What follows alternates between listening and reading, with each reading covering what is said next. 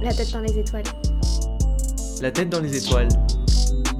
La tête dans les étoiles. La tête dans les étoiles. Bienvenue dans un nouvel épisode de La tête dans les étoiles, série consacrée à la spiritualité digitale. Nous dédions cet épisode à l'air, élément des signes astrologiques symbolisant la communication. Cet épisode sera donc dédié à l'étude des communautés et réseaux créés par CoStar et à son influence sur les relations entre individus.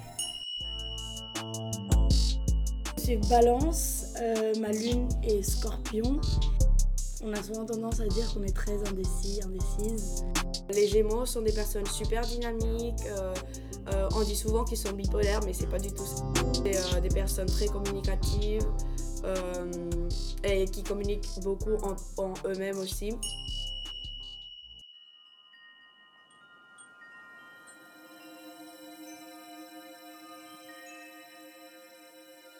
Selon Leona Nikolic, les comptes Instagram et notamment celui de Costar sont particulièrement intéressants. Dans les commentaires, les gens se parlent, se donnent des conseils, s'échangent leurs signes astrologiques et leur compatibilité. De la même manière, dans ce qu'elle appelle la vraie vie, Costar a été très populaire à sa sortie, et souvent en se rencontrant, les gens se demandaient s'ils avaient Costar pour voir leur compatibilité. Il est fascinant de voir que des fois, une application peut devenir un vrai réseau social. Par exemple, avec Costar, on peut envoyer des messages ou ajouter des amis. Nous avons donc ici découvert l'importance du format réseau social dans cette volonté d'attirer toujours plus de jeunes vers cette discipline.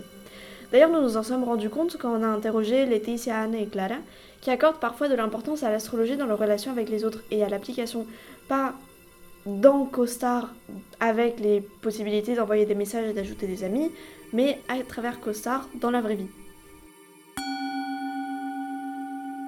Euh, J'aime bien que je peux faire des comparaisons euh, entre mon chart astral et c'est de mes amis. Et aussi, il y a des types, euh, genre, ah, aujourd'hui, tu dois parler avec euh, Mercury, que c'est de l'eau, ou parler avec un bélier. Et après, je vois, oh, qu'est-ce que de mes amis que je peux, parler avec? Et comment je vais faire des blagues aussi avec mes amis. Ah, si tu, tu vois, nous sommes en Mercury retrograde.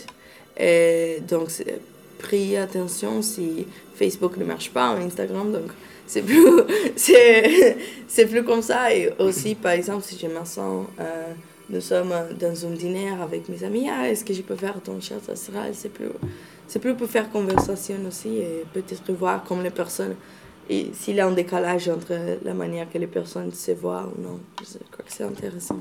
Il y a un partie des small talk.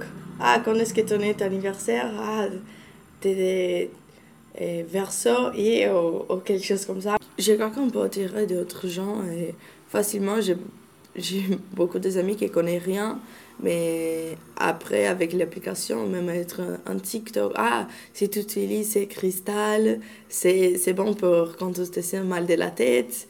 Et donc, je crois que oui, c'est, un format, comme toutes les informations, on peut trouver des choses facilement. Et surtout, je crois que TikTok, euh, l'algorithme, c'est, bizarre, c'est incroyable. Tu peux trouver quelque chose facilement, plus facile que dans d'autres réseaux sociaux. Par exemple, je cherche des hashtags. Hashtag, moi, j'ai euh, les euh, capricornes. Le, ma lune, c'est un capricorne. Hashtag. Et après, on peut trouver des informations euh, facilement. Donc, oui, je crois que.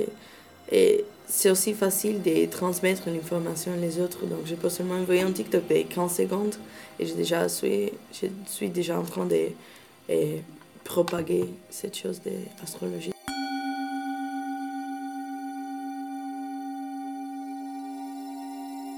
C'est pas un critère pour moi pour savoir si quelqu'un peut être mon ami ou pas, mais, mais pour moi c'est quand même important. Et euh, je tiens quand même en compte ça pour euh, peut-être essayer de comprendre mieux une personne ou euh, essayer de la connaître plus profondément ou même décou- découvrir des aspects que eux-mêmes ne connaissent pas ou faire des relations. Moi, je sais que les garçons capricornes ne sont pas pour moi, mais après, si l'amour de ma vie est capricorne, bah, c'est pas grave. Mais, mais c'est quand même, en plus, c'est amusant de savoir ça. Et bah, moi, j'aime bien pour ça aussi.